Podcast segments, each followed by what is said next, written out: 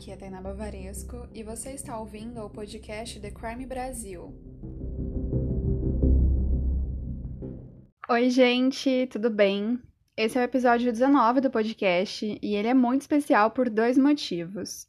O primeiro é porque eu tô com duas convidadas ilustres e que eu amo muito e que eu admiro, que é a Bianca e a Giovana.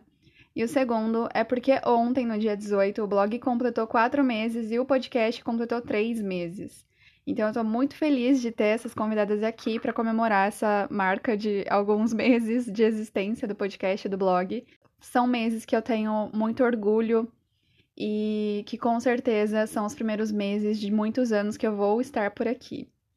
E nesse episódio a gente vai falar sobre a história do Carandiru, mas também Vamos contar um pouquinho sobre o nosso estágio na Defensoria Pública, na execução criminal, as nossas percepções sobre o sistema carcerário, o que, que mudou na nossa perspectiva, na nossa visão é, crítica sobre o sistema.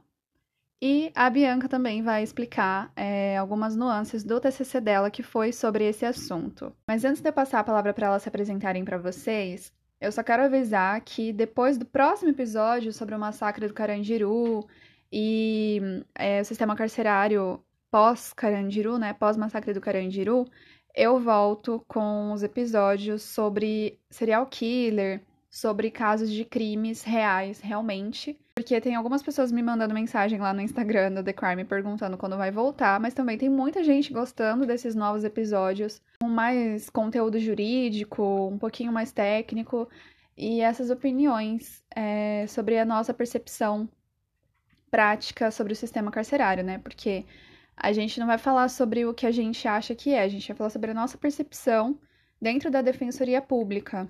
Então, é isso, gente, só para vocês entenderem, tá? A Bianca e a Gi têm uma página também sobre direito penal no Instagram, que chama Penal em Tempo. Elas vão explicar para vocês certinho como que funciona. Eu vou deixar as informações na descrição. E agora sim eu passo a palavra para elas se apresentarem para vocês. Oi, gente. É, primeiro eu gostaria de agradecer pelo convite dessa pessoa que é tão especial para mim, que é minha amiga. É... Meu nome é Bianca, para quem não me conhece. Eu acabei de me formar em Direito. Comecei também agora minha pós-graduação em Processo Penal. É... Meu TCC foi sobre a constitucionalização dos direitos dos apenados e o estado de coisa inconstitucional declarado pelo STF. Então, a gente tem muito o que discutir, o que conversar hoje. É... E além disso, eu tenho uma página no Instagram, Penal em Tempo, com outra grande amiga que também está aqui hoje, vai se apresentar já já para vocês. É... E a gente combinou que ao final a gente vai explicar um pouquinho melhor é, o que é né, o, o Penal em Tempo. E enquanto isso, já vai lá, é, no Instagram, segue a gente, compartilha com os amigos, tem muito conteúdo é, para a galera do direito, OABero, concurseiro. Então é isso, estou muito feliz mais uma vez de estar aqui e obrigado pelo convite. E agora a gente vai se apresentar para vocês. Olá, pessoal, tudo bem?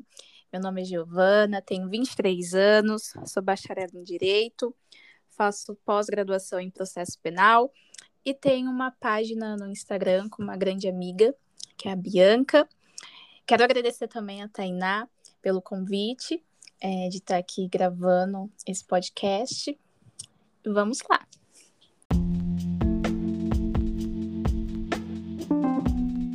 Se vocês gostam do The Crime Brasil, não se esqueçam de se tornar membro assinando o The Crime Club.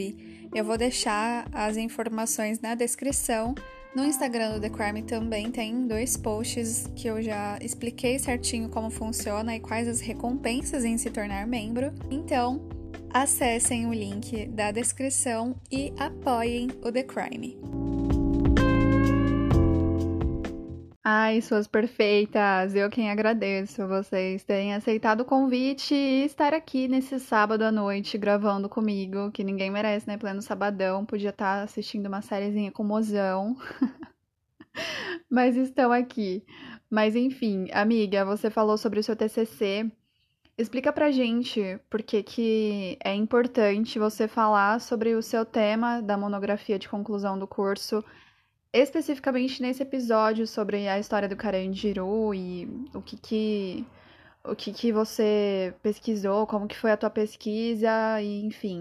Bom, como eu já falei para vocês, o tema do meu TCC foi a constitucionalização dos direitos apenados e o estado de coisa inconstitucional declarado pelo STF. É, parece um título complicado, mas na verdade eu quis escrever sobre isso porque eu fui estagiária da defensoria na execução criminal no segundo ano da faculdade já com a Tainá, né?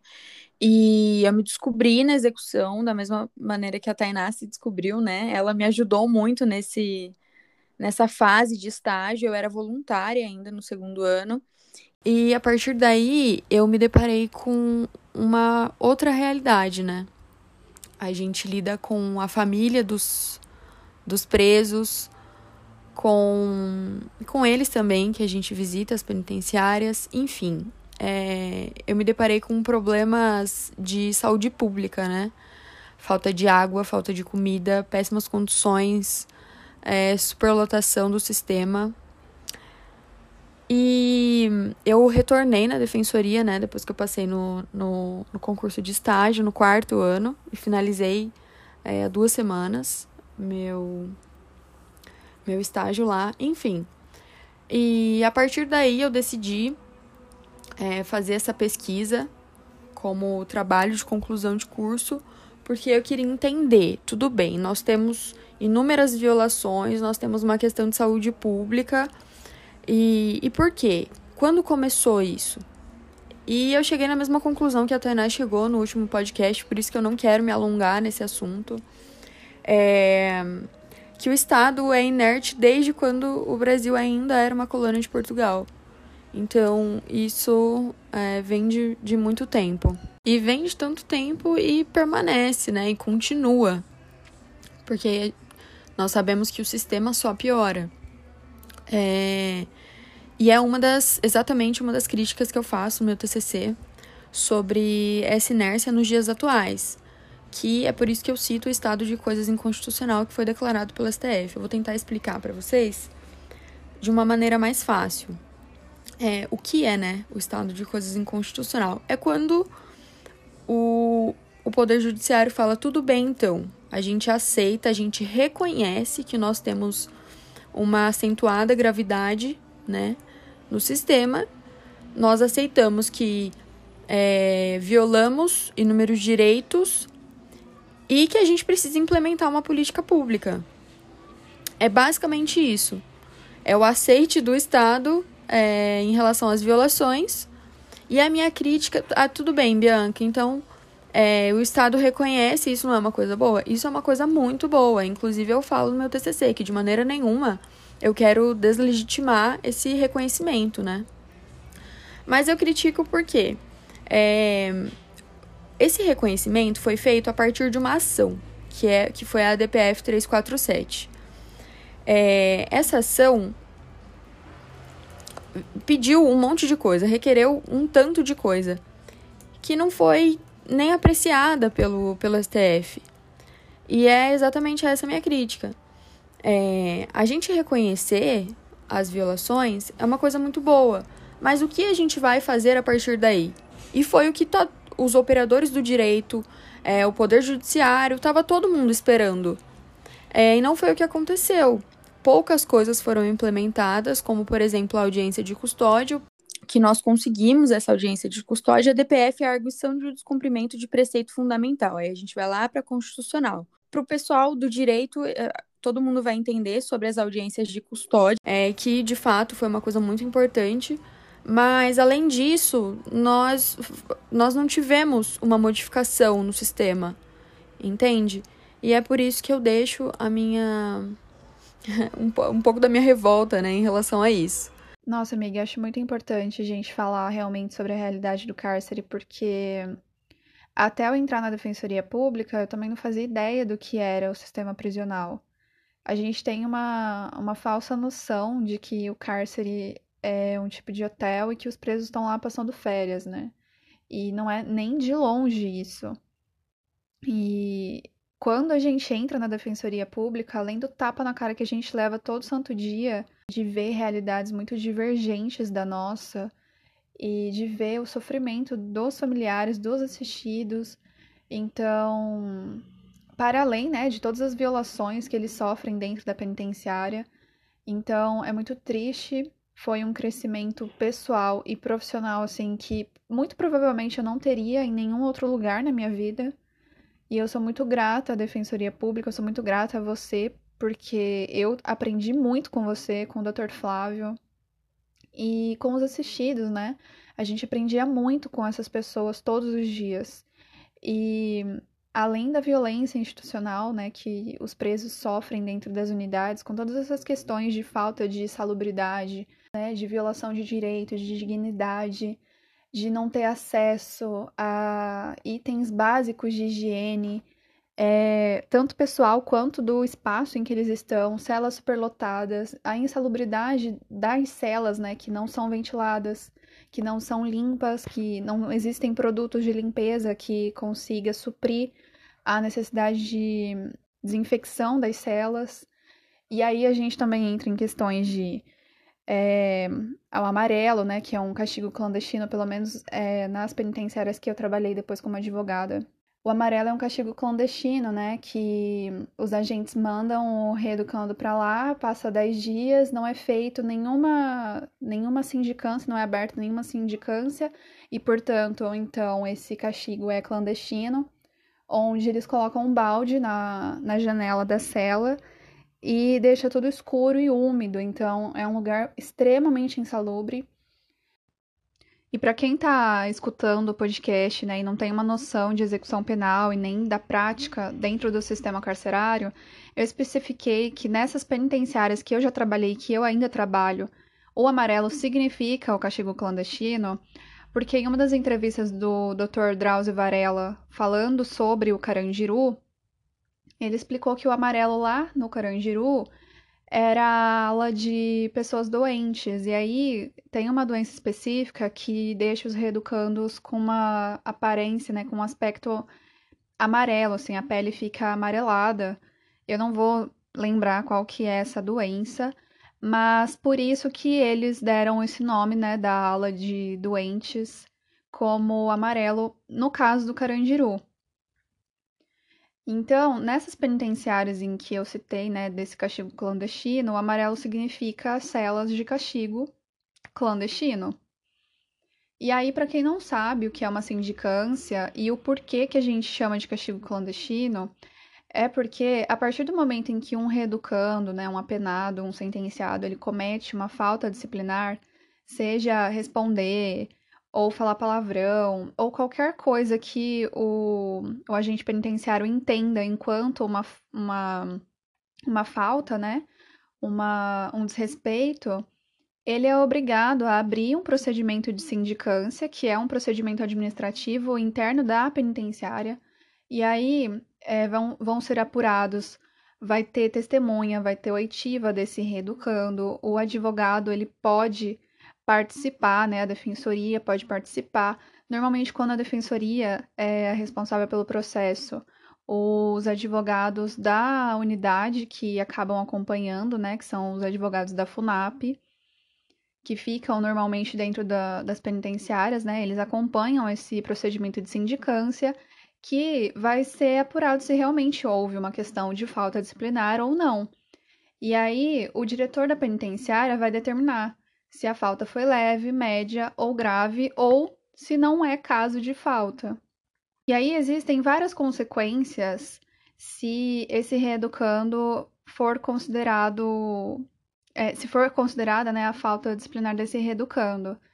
E aí ele pode, desde ficar 30 dias num castigo, e aí sim é, sofrer essa sanção administrativa legalmente, e até perdas processuais, né? Existem consequências processuais também, porque depois desse processo de sindicância, ele vai lá para a VEC, que é a vara das execuções penais, e aí vai ser apurado a falta no processo. E se o juiz determinar que realmente houve falta, se, por exemplo, ele ganhou remissão de pena, né? A remissão é o abatimento de pena por estudo, leitura ou trabalho. Se ele ganhou remissão de pena, por exemplo, ele pode perder essa remissão Se ele ganhou progressão de regime, pro, por exemplo, ele estava no fechado, foi para o semiaberto, ele pode regredir para o fechado novamente. E assim, várias outras questões, entendeu? Ele pode não ir para a saída temporária, que são as conhecidas saidinhas, se ele já está né, em tempo de ir. Então, assim, é, são várias consequências dessa sindicância. Só que, a partir do momento em que um agente entende que o preso cometeu uma falta disciplinar, mas ele simplesmente deixa lá o reeducando 10 dias num, castigo clandestino sem apurar falta nenhuma e depois devolve o preso para o convívio, isso não é não é certo, não é legal, além de violar princípios intrínsecos e fundamentais do direito penal, do processo penal, da execução criminal, que é o princípio do contraditório, da ampla defesa, da paridade de armas, então, assim, gente, é uma violação de direito, é um castigo clandestino que não pode e não deve acontecer. Então, é, eu vou passar a palavra para Bianca, quero saber a percepção dela em relação a esse estágio na defensoria, porque, para mim, a minha percepção foi é, um tapa na cara de realidade, realmente. A gente não faz nem ideia das coisas que acontecem no sistema carcerário. Ah, e sobre a, a, explicação, espero que vocês tenham entendido. Se ficou alguma dúvida, me mandem lá no, no Instagram do The Crime, que vai ser um prazer respondê-los. Exatamente isso. E eu era muito nova quando eu entrei na defensoria, né? Tava ainda no segundo ano, no começo do segundo ano da faculdade. Então, muitas das coisas que eu aprendi é, foi com você. E se deparar com a realidade do sistema, imagina, você acabou de entrar na faculdade de direito, eu nem sabia o que eu queria para minha vida, e aí eu entrei na execução criminal, que é uma matéria que a gente só tem normalmente no último ano da faculdade. E aí eu vi o sistema penitenciário, é, a Tainá já sabia muito, né, quando eu entrei. E ela me falava as coisas, eu, eu visitei a penitenciária com, com a Tainá e com o Dr. Flávio, e é uma realidade totalmente diferente. É, a Giovana também faz, fez estágio na execução criminal. Acho bacana também ela falar um pouquinho para vocês como foi essa, essa vivência dela na execução. Bom, gente, eu eu tive a oportunidade de atuar na execução criminal, mas eu, eu também fiquei um tempo na Defensoria Pública, na vara da infância e juventude. E lá a gente, a gente, na parte infracional, a gente passa a ter já um, um, um contato né, com o sistema, que começa ali na, na Fundação Casa. E depois eu fui né, para execução criminal, é, visitei presídio também. E é um choque, né? Porque, como as meninas, a Bianca, a Tainá já falaram, é, a gente tem uma noção né, de justiça uh, que a gente vê nas mídias, a gente vê nas redes sociais, e daí a gente começa a atuar, a frequentar os presídios, a, atender o, o, os familiares uh, das pessoas presas, e daí é um choque mesmo, né?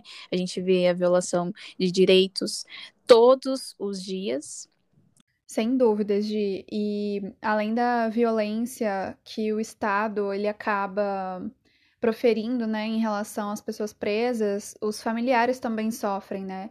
Porque as famílias elas são tratadas como criminosas na penitenciária, elas não são respeitadas, elas não são, é, não existe diferença entre o preso e a família do preso. Elas são tratadas como criminosos também. Então, é muito duro ver essa realidade, né? Se deparar com essa realidade tão jovens, porque eu também, a Bianquinha entrou antes, né? É, no segundo ano da faculdade. Eu, antes de entrar na defensoria, eu fazia estágio na Justiça Federal. Não tinha nada a ver com defensoria pública, totalmente diferente. Eu só atendia advogados lá na federal e algumas pessoas, né, que, que queriam fazer acordos e tal. Então, começar a trabalhar na defensoria e lidar com pessoas reais, com problemas reais, problemas de, de, de base, assim, né, de classe social, é, de pessoas que estavam presas, né, porque quando a gente trabalha com pessoa presa, a gente trabalha com, com questões muito sérias, com questões tristes, E a gente precisa, tão jovem, ter um jogo de cintura, assim, muito forte, né? Eu saí da faculdade com 22 anos, eu fiz 22 em outubro de 2017, me formei em novembro, né? Dia 30 de novembro eu apresentei meu TCC. Então eu me formei muito nova e eu entrei na defensoria muito nova, né? Acho que com 20 anos. Então, 20 para 21, alguma coisa assim. É... Então, assim, é muito. É muito difícil a gente ter esse jogo de cintura. E é mais difícil ainda a gente entender ali na prática que o Estado, ao invés de trabalhar é, para que as leis sejam cumpridas, ele está ali num lugar de violador de direitos, né? apesar de ser uma pessoa presa, apesar de ser uma pessoa que cometeu um crime, ela ainda é uma pessoa, ela ainda é um ser humano que tem direitos que devem ser respeitados e resguardados e que deveria ser feito pelo Estado, né? Essa proteção dos direitos dessa pessoa. E essa realidade ela fica mais triste ainda quando a gente percebe que a violação de direitos que parte do Estado, ela é uma violação geral, né? Ela não é uma violação que fica intramuros, né? Ela não é uma violação que ocorre só lá dentro da penitenciária, né? Que são violações gravíssimas de questões que a gente já acabou citando aqui, né? De, de direito humano. Ela também ocorre dentro dos processos, né? Na questão jurídica mesmo do negócio, porque os processos eles são esquecidos. A Defensoria Pública tem uma demanda altíssima de processos, falta profissionais. Então, essas pessoas normalmente, né, não têm condições de pagar um advogado particular, então dependem da atuação da Defensoria Pública. Não são todas as comarcas que têm Defensoria Pública no Brasil. Então, acaba se tornando uma problemática gigantesca. E e o Estado ele deveria estar ali, né, operando em favor daquelas pessoas que estão sob a tutela do Estado. Então, essa atuação, esse olhar do Estado em relação às pessoas presas deveria ser um olhar diferente do que a gente acaba vendo na prática, né? Todos os dias, como você mesma disse muito bem, que é uma violação de direitos diária, né? É, aproveitando que você falou sobre isso, sobre o Estado, é uma outra crítica que eu faço no meu TCC, é, que eu falo sobre a individualização da pena, é, eu trago como, entre aspas, responsável é, por esse sistema violador de, de tantos direitos, a sociedade também, que é, nessas discussões que a, gente, que a gente faz, a gente sempre fala sobre o Estado, né? Ah, o Estado, nanã. E, de fato, é, o Estado é responsável, sim. Só que a gente tem que falar também sobre a sociedade, sobre o papel que a sociedade tem, o papel ressocializador que a sociedade tem é, sobre essa pessoa presa, né? Porque a gente tem um senso punitivo, eu digo a gente, é, enquanto né, é, sociedade, porque nós fomos criados dessa maneira, é uma questão cultural. É, que as pessoas acham que todo mundo, ah, você cometeu um homicídio, você tem que ir para cadeia, você tem que apodrecer na cadeia. É, e a gente tem que ter esse juízo, que não é dessa, dessa maneira. Você cometeu um crime, tudo bem, então você vai ser julgado, é, você vai ter todos os seus direitos é, resguardados enquanto, enquanto cidadão que cometeu um crime, só que a gente tem a lei ali, é, tem que seguir a lei. É, em nenhum momento a lei fala sobre violar direitos, como, por exemplo, ficar sem tomar banho, ou ficar sem água, ou, ficar, ou ter uma comida péssima. Então, é importante a gente fazer essa, essa análise enquanto sociedade, né, sobre isso. Acho muito importante a gente falar sobre, sobre isso também. Nossa, amiga, total, muito bem colocada essa crítica, porque a sociedade, ela é, exerce o papel de assinar embaixo, né, todas as violações de direitos que o Estado acaba praticando em relação a essas pessoas. É, eu falo sobre o Estado, né, minha crítica ela sempre é direta ao Estado, porque as pessoas que estão presas, elas estão sob a tutela do Estado e, portanto, a responsabilidade de manter essas pessoas em resguardo, né, em questões mínimas, pelo menos, de humanidade, de, de salubridade, de dignidade da pessoa humana, é do Estado. Apesar de também pensar dessa forma em relação à sociedade, eu entendo que é um pouco complexo a gente esperar que a sociedade tenha esse senso de justiça em relação às pessoas presas, porque muitas vezes as pessoas consideram somente o ato criminoso e não conseguem desvincular essa prática criminosa da pessoa que foi o autor desse crime. Então, muitas vezes a pessoa pensa, né, a sociedade, no geral, pensa que aquela pessoa violou direitos, então ela não precisa ter direitos resguardados, porque se ela é uma pessoa que viola direitos, ela não liga para isso, ela não considera isso como sendo algo importante. Então, tem esse senso de vingança e não de justiça sobre essas pessoas presas. E aí o Estado vem para, ao invés de legitimar direitos que essas pessoas já têm, né, em relação à dignidade, é, da pessoa humana, dignidade de vida, condições de salubridade para se viver e para cumprir a pena que foi imposta por um crime que elas vieram a cometer, na verdade, viola direitos. Então, fica assim, a gente não entende, né, por que, que isso acontece, porque uma pessoa cometer crime é errado, mas aí o Estado lá cometer um crime sobre essa pessoa que cometeu um crime antes que o Estado, aí pode, tipo, é complicado, né? Mas se a gente for adentrar nesses assuntos, a gente vai ficar aqui até amanhã e não vamos contar sobre a história do Carandiru. Mas no próximo episódio a gente vai falar sobre o sistema carcerário pós-massacre do Carandiru, então a gente vai ter oportunidade de, de conversar mais sobre isso, né? Sobre Estado, sociedade, sobre a visão das pessoas em relação à pena, em relação a visão das pessoas sobre essas pessoas que cumprem pena, né, sobre penitenciário, enfim. E Gi, você tem mais alguma consideração para fazer em relação ao estágio? Quer falar mais alguma coisa sobre suas percepções ou a gente já pode começar contando a história do Carandiru? Eu acho interessante a gente já começar com a história do Carandiru. É um, um assunto muito importante. Interessante, né? Bom, então vamos lá. Sem mais delongas, a história do Carandiru. A história serve para ensinar e não para ser esquecida. A história a seguir contém descrições de violência racial e institucional, além de questões históricas de segregação do povo negro que podem trazer desconforto e gatilhos.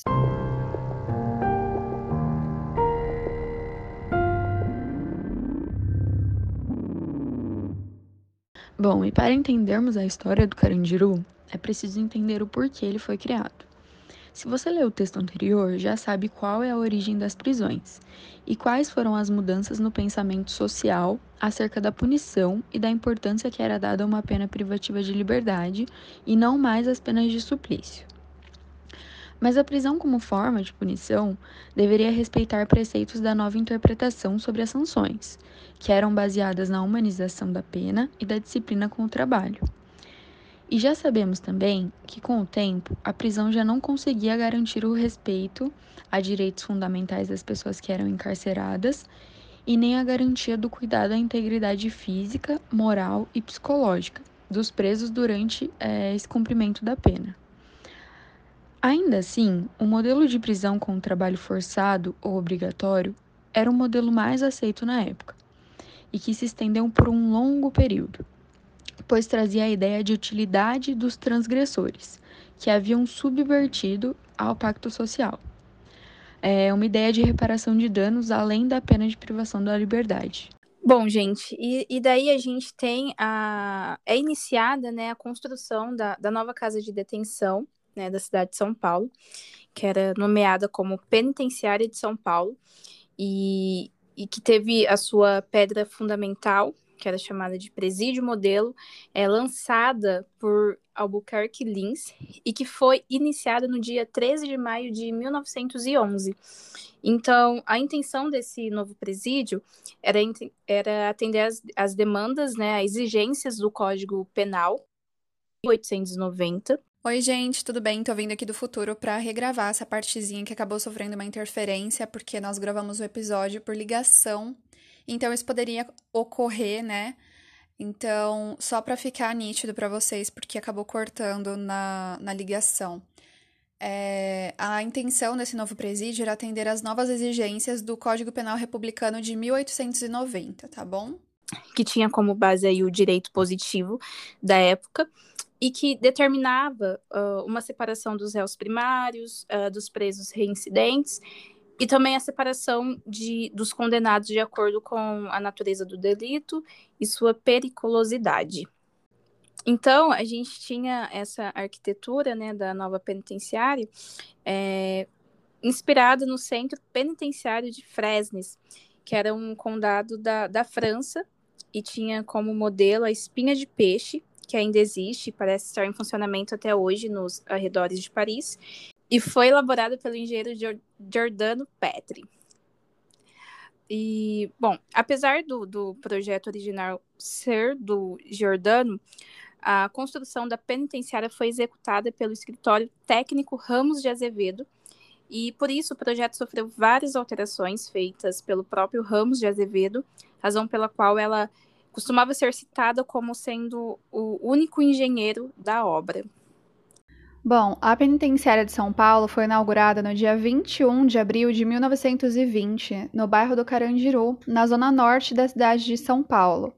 E após a sua inauguração, ela conseguiu cumprir o seu objetivo inicial, se tornando de fato uma penitenciária modelo.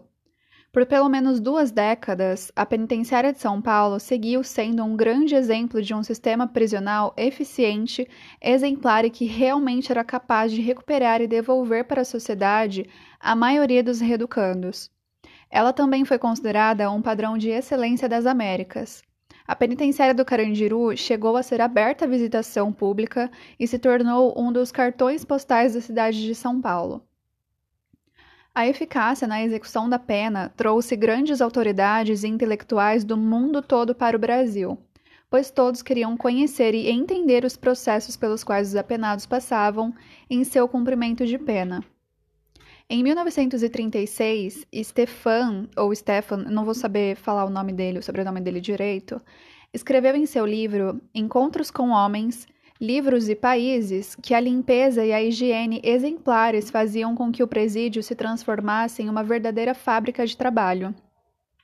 Eram os presos que faziam o pão, preparavam os medicamentos, prestavam os serviços na clínica e no hospital, plantavam legumes, lavavam a roupa, faziam pintura e desenhos e tinham aulas. E bom, gente, lá no blog eu deixei várias imagens da penitenciária de São Paulo desses anos em que ela era considerada uma penitenciária modelo. E eu recomendo muito que vocês vejam as imagens, porque é muito legal, muito legal mesmo. É, eu fiquei impressionada, eu não conhecia essas imagens. E se vocês quiserem é, saber de outra fonte, né, por outra fonte, é, eu consegui essas imagens no Museu Penitenciário Paulista.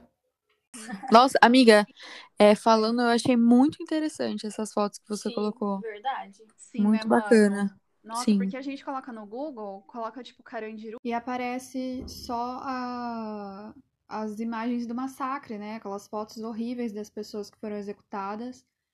E então, ainda bem que eu encontrei essas fotos é, lá no Museu Penitenciário Paulista, porque enriqueceu demais, né, o conteúdo.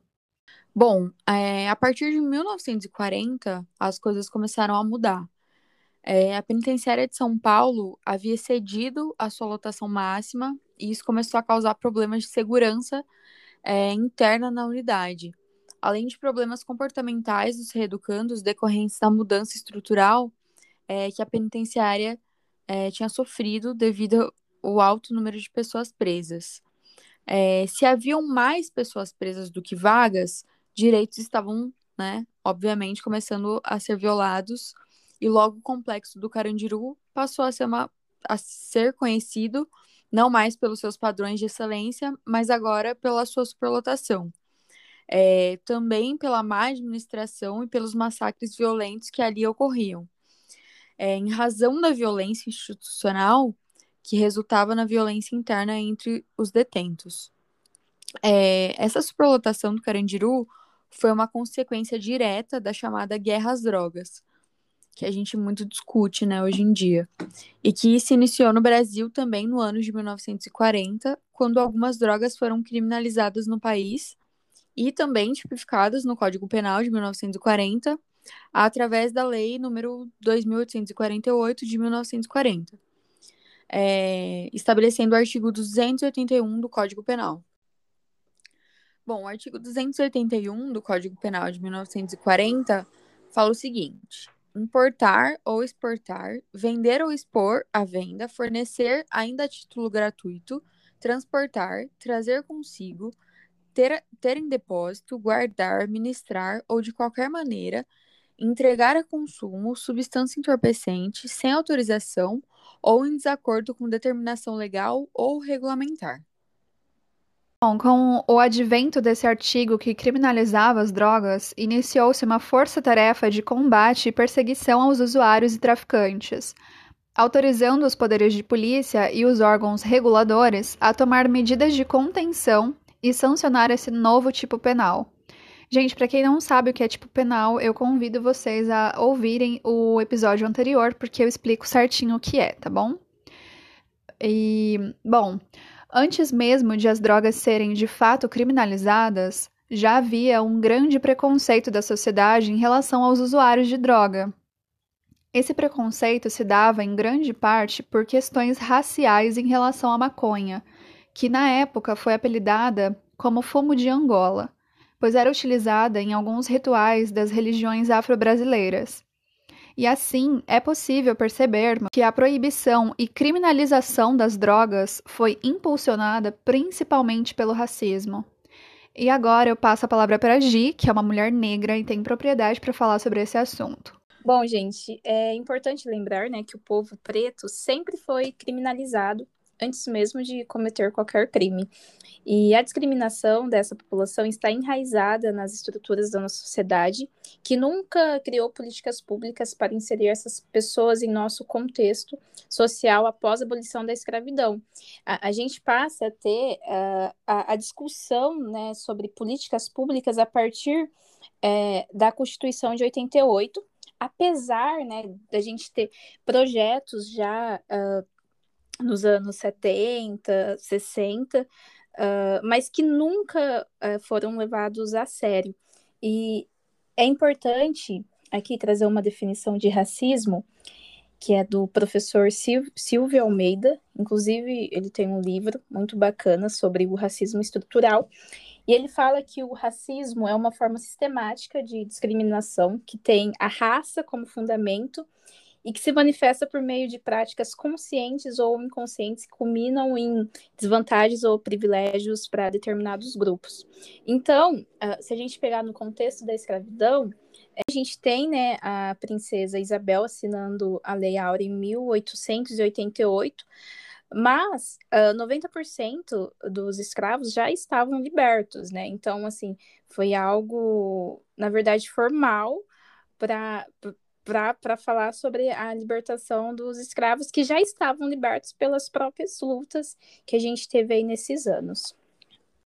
Então, a gente tem aí a escravidão abolida formalmente, e os escravos foram deixados à própria sorte, sem oportunidade, sem lugar para morar, sem conseguir se alimentar, sem possibilidade de emprego, sem poder estudar, sem nenhum tipo de respaldo do poder que escolheu apenas ignorar a existência dessas pessoas. O, o, fato delas terem sido exiliadas faz com que se reunissem e criassem as favelas que hoje a gente conhece como comunidades. É, lá não, não, não havia né, o saneamento, saneamento básico, é, problemas que existem até os dias de hoje. Não havia segurança, emprego. Os filhos dessas pessoas eram impedidos de estudar em escolas de pessoas brancas e, portanto, não podiam estudar em lugar nenhum, pois não havia uma escola direcionada para pessoas pretas e, assim, para que é, eles pudessem sobreviver, começaram a cometer pequenos delitos que pudessem suprir as necessidades é, intrínsecas a nossa existência, a, as necessidades básicas uh, dos seres humanos. O povo preto foi escravizado, exilhado, discriminado e a criminalização das drogas nos anos 90 era só mais uma forma de exiliar essas pessoas mais uma vez trancando-as em presídios, ao invés de tratar o uso de drogas enquanto uma questão de saúde pública.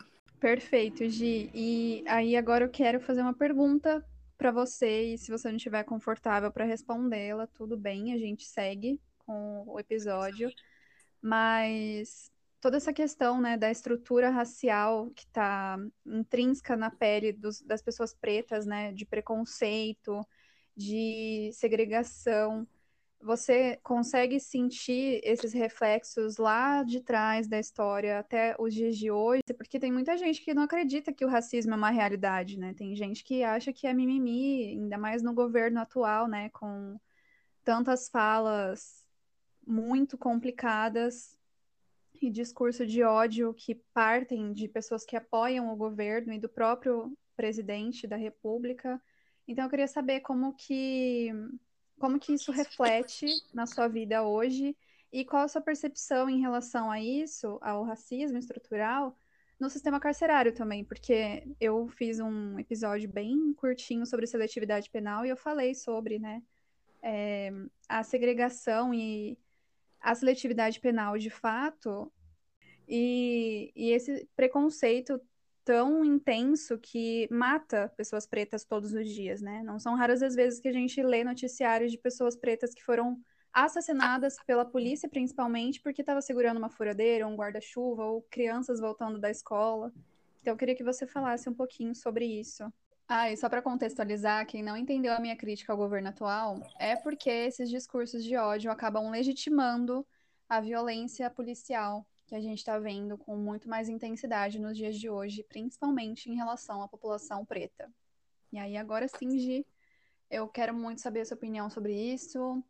É, qual que é a sua percepção sobre essas questões? Bom, tá, eu vou começar, beleza? Vamos lá. É muito interessante porque atualmente, com o avanço da informação através dos meios digitais, para além do meio acadêmico, conseguimos falar sobre o racismo. E muito se ouve que o racismo é mimimi, que não existe racismo, enfim. É, sabemos que a luta do povo negro aqui no Brasil é uma luta desde o Brasil colônia, então são mais de 500 anos de luta por direitos básicos. E a gente passa a falar de avanços com a redemocratização do Brasil e com a promulgação da Constituição Federal de 1988 é, que prevê o reconhecimento de direitos básicos, direitos fundamentais e o reconhecimento da igualdade material, que fundamenta as políticas públicas, é, as ações afirmativas, por exemplo. Eu quero destacar que muito antes da Constituição de 88, é, a gente teve é, pessoas do movimento negro, líderes do movimento negro, que tentaram é, implantar políticas públicas com o objetivo de inserir a população negra nos vários espaços sociais, é, consequentemente dando oportunidade à, à, população negra, como por exemplo o Abdias do Nascimento. Porém, esses projetos nunca ganharam força ou atenção por parte do, do Estado. É, como já dito, temos determinados espaços para discutir o racismo, as políticas públicas, o sistema carcerário, apesar de estarmos ainda engatinhando uh, nessas discussões. É, a gente não só pode falar do racismo quando surge um caso na mídia. Precisamos falar e denunciar todos os dias. É, bom, eu sou uma mulher negra e é muito dolorido saber que eu vou ser julgada primeiramente pela cor da minha pele antes de mais nada. Eu sempre falo, Tainá, que eu sou uma mulher privilegiada pelas oportunidades que eu tive na vida. Até os meus 15 anos eu não tinha noção do que era o racismo. A partir do momento em que eu entro no ensino médio, em uma escola pública, eu começo a enxergar os problemas sociais, a entender o sistema, e daí eu começo a ter noção do racismo. Então, até meus 15 anos, eu não me recordo de ter sofrido racismo porque eu não tinha conhecimento do que era. Mas isso não quer dizer que eu não tenha sofrido. Bom, Gi, muito obrigada por tudo que você falou. Eu acho muito triste que até hoje exista esse estigma em relação às pessoas pretas, né? A sociedade, ela não quer lidar com problemas de criminalidade, nem de questões estruturais de desigualdade social. E por isso, né, que acaba acontecendo muitos dos crimes que condenam pessoas pobres e pessoas pretas ao cárcere. Então a sociedade prefere simplesmente trancar essas pessoas em um lugar extremamente insalubre, totalmente violador de direitos. Assim, a gente fala em cárcere, a gente precisa falar em um lugar que viola direitos, não tem como separar essas duas coisas. E a sociedade ainda espera que essas mesmas pessoas sejam magicamente ressocializadas, sejam recuperadas.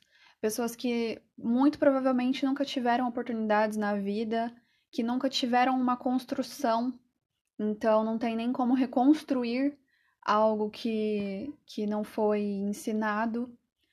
É, é muito triste isso e eu acho que não faz nenhum sentido simplesmente trancar essas pessoas e, enfim, acho que vale citar uma frase do Igor do canal Jornal Antijurídico, que é um canal no YouTube fantástico. O Igor é sensacional, uma pessoa muito foda, ele é advogado também.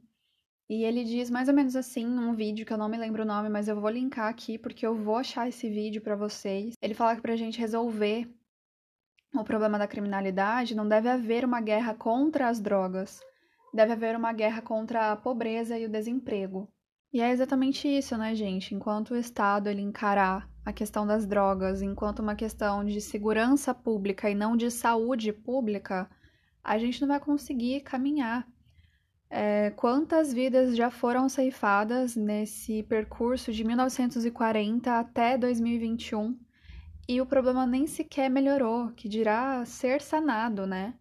Então, é muito problemático, é muito triste. E quando a gente olha né, para a questão de, de, desigualdade social, a gente tem que chegar lá na abolição da escravidão, porque os reflexos de tudo que foi feito no passado, que historicamente é pouco tempo, não é muito tempo, né? é, a gente consegue identificar todas essas questões de um problema estrutural e não simplesmente de, ah, essa pessoa cometeu um crime porque ela quis. Não, não é, não é tão simples assim.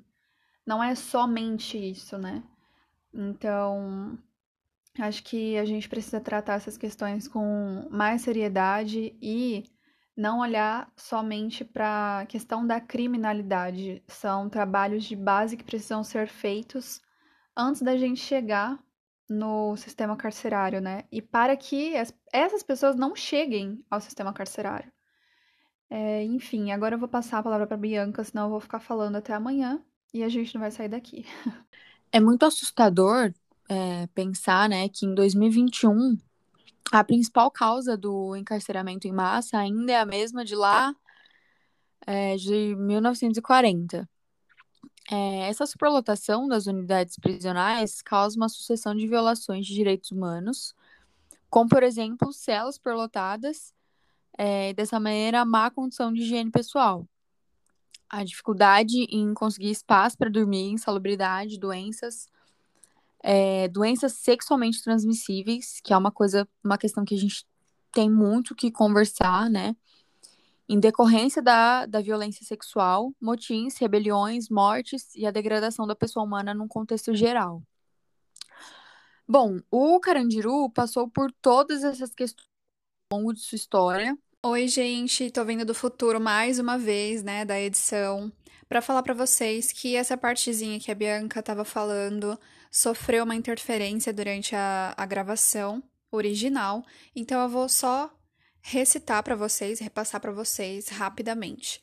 Ela falou que o Carandiru passou por todas essas questões ao longo de sua história.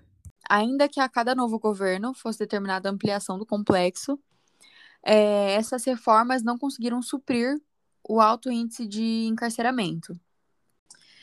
Bom, gente, é, a gente tem aí na década de 1950 é, o governador Jânio Quadros é, determina né, a criação da casa de detenção professor Flamínio Fevero, que popularmente ficou conhecido, conhecida como a Casa de Detenção do Complexo do Carandiru. E ela foi entregue com três pavilhões construídos, o 2, o 5 e o 8, todos com capacidade total para 3.500 presos provisórios. Então, a Casa de Detenção de São Paulo foi oficialmente inaugurada no dia 11 de setembro de 1956 e foi considerada por vários órgãos de segurança do Brasil e de outros países como sendo o segundo maior presídio do mundo e o mais seguro.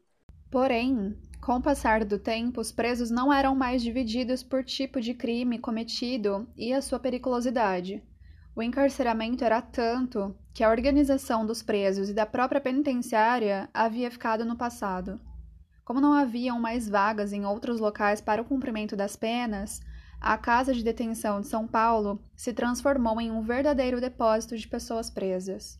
Bom, com a chegada da década de 1960, foram entregues mais quatro pavilhões: o 4, o 7 e o 9, sendo este último destinado a presos primários entre 18 e 25 anos e de alta periculosidade. A construção de novos pavilhões nunca conseguiu atingir a quantidade de vagas que eram necessárias para as altas taxas de aprisionamento do Estado. É, dessa forma, o Carandiru é, seguiu desde 1940 sendo uma unidade prisional superlotada e a sua história se resumia a crises e rebeliões. Mas a pior de todas, sem dúvidas, foi a que resultou no massacre do Carandiru em 1992, quando então as autoridades penitenciárias amontoavam em péssimas condições cerca de 8 mil detentos. E a história do massacre do Carandiru vocês vão conferir na semana que vem. Bom, gente, esse texto que a gente apresentou para vocês no episódio de hoje foi escrito por mim, vocês conseguem ter acesso a ele lá no post do blog. Tem todas as fontes de pesquisa, as imagens que eu já citei para vocês, né, da penitenciária na época em que ela ainda era considerada uma penitenciária modelo. E agora a gente já vai partir para as considerações finais e vou passar a palavra para Bianca. É, voltando no, na questão da precariedade do sistema, eu acho importante a gente a gente falar aqui para as pessoas que eu sei que tem tem muita gente que escuta você que está fora né, desse âmbito do direito, é que nós tivemos várias, por várias vezes já, é, pelo Ministério Público, a, o pedido de interdição de penitenciárias pelo Brasil afora. É um caso que eu tenho aqui, que inclusive eu citei no meu TCC, é, no âmbito da precariedade, é, aconteceu em janeiro né, de 2020, onde o Ministério Público do Estado de Roraima pediu a interdição parcial da penitenciária agrícola do Monte Cristo, devido a um surto de infecção por bactéria. Então, a gente já consegue trazer esse exemplo aí. É, no caso, foi por bactéria, mas a gente já consegue trazer para a realidade né, do Covid-19. Então, é, além dessa infecção por bactéria, eles também relataram a superlotação é, da penitenciária agrícola de Monte Cristo. Então é importante a gente falar que, apesar é, da problemática que a gente vive, o Ministério Público, a Defensoria Pública, na verdade, todo o sistema sabe é, dessas violações que acontecem, né? Mas, é, de alguma maneira, a gente tenta é, diminuir essa, essas violações. Então, é, eu peguei o texto da redação Roraima em Tempo, de 2020, é, e eu ressalto mais uma vez que o quanto é importante a gente discutir sobre essa temática, a gente colocar em debate, é, porque as pessoas é, insistentemente têm essa percepção de que o sistema tem que ser assim, é, porque as, as pessoas cometeram um crime, né? Mas a gente tem que mudar essa mentalidade é, da população em relação ao sistema carcerário, porque amanhã a gente nunca sabe. É, se você está embriagado e atropela alguém, você pode ser preso. Então, isso pode acontecer com seu pai, com seu tio, com seu irmão. Então, é muito importante é, a gente falar sobre o direito é, do outro, mas pensando também que amanhã pode ser a gente nesse lugar, nessa posição. Por isso é importante. Quando a gente viola o direito de alguém, a gente tem que pensar que amanhã o nosso direito pode ser violado. Então é sempre muito importante a gente lembrar disso. Perfeita colocação, amiga. Maravilhosa, né? Eu falei que era maravilhosa, não tem jeito. E também lembrar que essas pessoas elas vão retornar para a sociedade, né?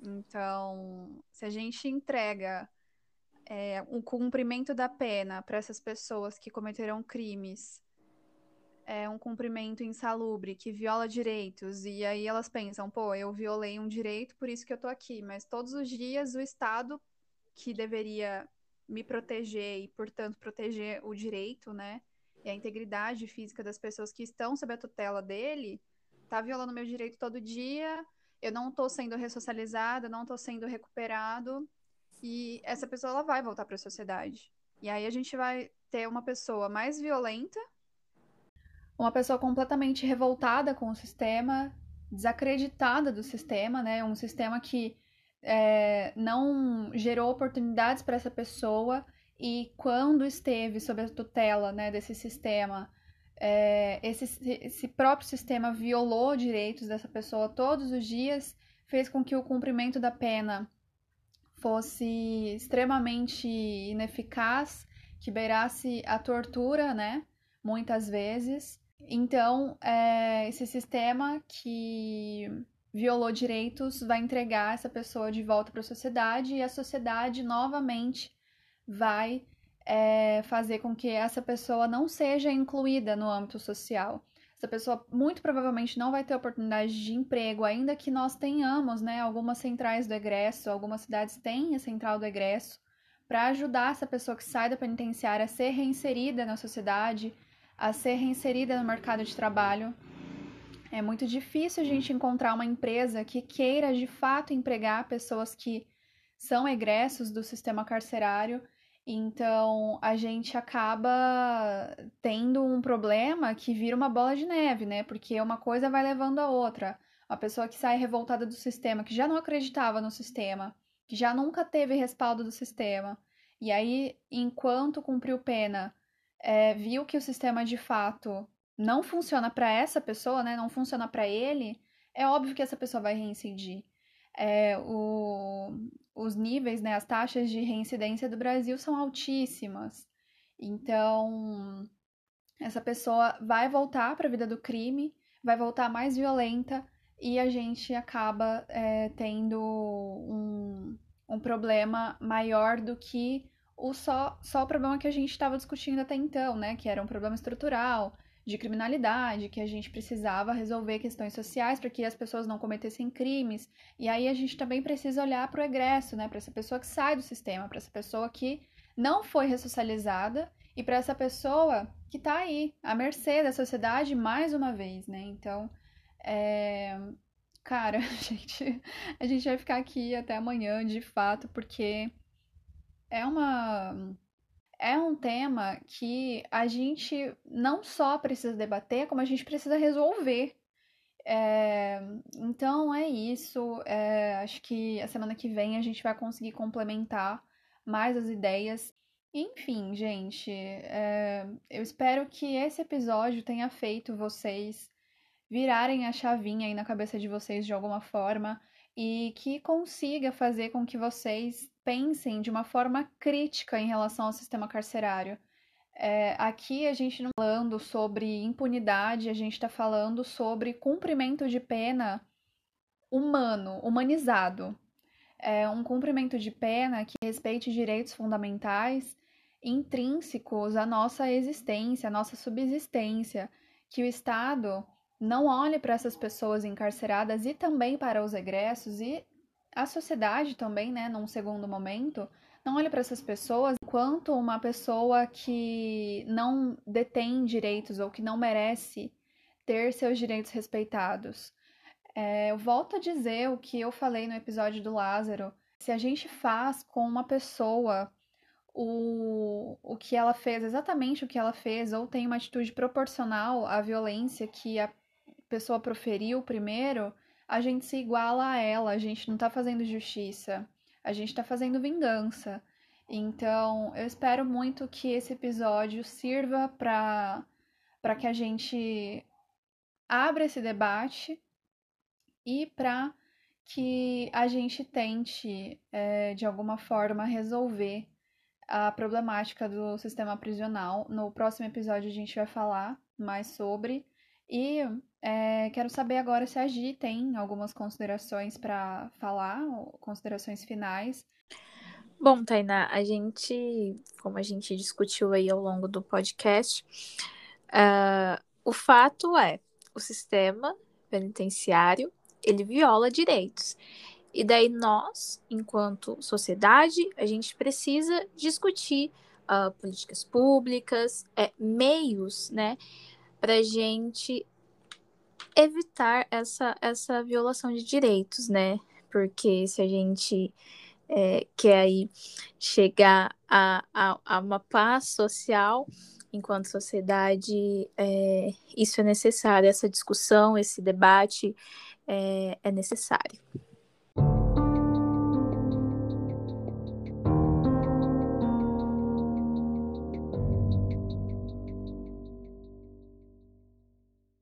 E bom, gente, esse foi o episódio de hoje. Eu espero que vocês tenham gostado. Me perdoem se houve algum, algum errinho de transmissão, alguma oscilação no áudio, porque realmente eu nunca gravei assim e a gente tá gravando por ligação, né? E eu nunca gravei dessa forma. Não sei como vai ser o resultado desse episódio, mas eu espero muito que tenha ficado bom e que tenha dado para ouvir tudo que a gente falou. É, no próximo episódio, a gente vai debater mais sobre cárcere, a gente vai falar sobre o massacre do Carandiru. É, a gente vai falar, além do massacre, sobre o sistema carcerário pós-Carandiru. Para vocês terem uma ideia, né, a Secretaria de Administração Penitenciária ela só foi implementada três meses após o massacre do Carandiru. Então, até o massacre acontecer, o poder público ele não se importava com a administração das penitenciárias, né? Com essa questão, não tinha um órgão responsável tão somente para isso no Brasil. Então, é, no, no, próximo episódio a gente vai tratar dessas questões da evolução do sistema carcerário pós-Carandiru e do massacre também, né? E também vamos é, falar algumas coisas sobre o agora, né? Sobre como o sistema está agora, apesar da gente ter comentado algumas coisas sobre a nossa percepção do estágio, né? E, e sobre o trabalho também, né? Eu já advoguei na execução criminal depois de formada. Então, enfim, gente, no próximo episódio a gente vai falar mais. É, eu quero agradecer as duas maravilhosas que estiveram aqui comigo hoje. E agora eu gostaria muito que vocês explicassem sobre o Penal em Tempo, explicassem para as pessoas sobre esse projeto maravilhoso que vocês têm.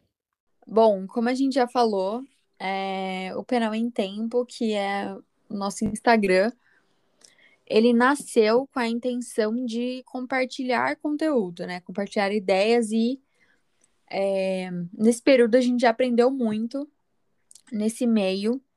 É, a gente está fazendo, inclusive, um curso de marketing digital, porque nós temos muitas, é, muitas ideias com o Penal em Tempo a gente quer crescer muito ainda. E, inclusive, eu quero agradecer aqui é, toda a força que a gente tem tido. A Tainá é uma pessoa que apoia muito a gente, tá sempre compartilhando alguma coisa. É, e é isso. É, a gente compartilha um conteúdo de direito penal, processo penal, execução criminal. É, eu sou suspeita para falar, né? Mas todos os dias a gente a gente posta alguma coisa é, sobre vários conteúdos. Então é muito bacana para a galera do direito, para quem está começando no direito, é, para quem vai prestar OAB, concurso público. Então vale a pena você ir lá no Instagram, arroba Penal em Tempo, é, seguir a gente, curtir, compartilhar com os amigos. É, acredito que semana que vem a gente vai lançar é, um conteúdo sobre o pacote anticrime com algumas questões dessas alterações feitas pela Lei 3.964 de 2019. É... Então, nós elaboramos algumas questões, né, com o pacote anticrime. Tá bem bacana. É, então, semana que vem a gente vai lançar para vocês. É um conteúdo gratuito. Então, a gente se empenhou muito nesse conteúdo, né? Então, semana que vem tá saindo para vocês e tem muita coisa. A gente, a nossa intenção é tudo que a gente já estudou, a gente tem muito que estudar ainda, né? Mas tudo que a gente já viu é compartilhar com vocês de maneira gratuita, porque nós temos resumos, a gente tem é, os informativos do STJ e do STF, as súmulas mais importantes. É, a gente quer trazer tudo isso para vocês. Então, é isso. Semana que vem já sai alguma coisa gratuita. Depois a gente vai soltar uma tabelinha sobre as progressões de regime que mudou, né, com essa, com essa lei anticrime. Então é isso. A gente sempre fala com muita com muita emoção, né, sobre esse projeto nosso, porque é uma coisa é, verdadeira, é, da mesma forma que eu sei que é o The Crime para Tainá. Por isso que eu sei que ela convidou a gente, porque ela acredita na gente da mesma maneira que a gente acredita nela, no The Crime. Então é isso, mais uma vez agradecer esse convite, a gente está muito feliz, o Penal em Tempo está muito feliz de estar aqui hoje. É... Eu admiro muito a Tainá, eu nunca vou cansar de falar isso. É... E é isso, gente, espero que vocês gostem. Semana que vem acho que a gente está aí de novo. Muito obrigada pelo convite. Bom, gente, vou aproveitar aí para agradecer a Tainá pelo convite, pela oportunidade, né, de falar, de discutir tema, um tema tão importante para a nossa sociedade. E aí a gente está à disposição aí para para as questões, para as dúvidas e para um próximo podcast. Ai, Bianca, você sempre me deixa sem palavras, porque eu te admiro muito. Você sempre vai ser minha bebezinha. E eu acredito muito no Penal em Tempo, eu acho um projeto incrível. Vou seguir compartilhando. Eu não compartilho mais porque senão as pessoas vão achar que o Penal em Tempo é meu também. É, né? Mas é, vocês são incríveis. A Gi também é uma pessoa muito foda, que eu admiro muito. E é isso, é sucesso. The Crime é o meu xodozinho, né? Agora virou meu filho real, oficial em tempo integral. Então, com certeza são projetos que a gente vai levar para a vida, que já fazem parte da nossa vida, né? E a gente faz tudo com muita responsabilidade, com amor, com verdade. Então, é sucesso, né? Daqui a um tempo. Vamos colher os frutos, os bons frutos. Isso, daqui a um tempo a gente vai com certeza colher os frutos. E é isso, eu vou deixar as informações na descrição. Lá no The Crime eu deixei as fo fotos, né, dessas beldades que participaram do podcast e também do, do Penal em Tempo. E bom, gente, é isso. Eu espero que vocês tenham gostado. Um beijo, até o próximo episódio, que é a segunda que vem. Tchau! Tchau, um beijo. Tchau, beijo. Até o próximo.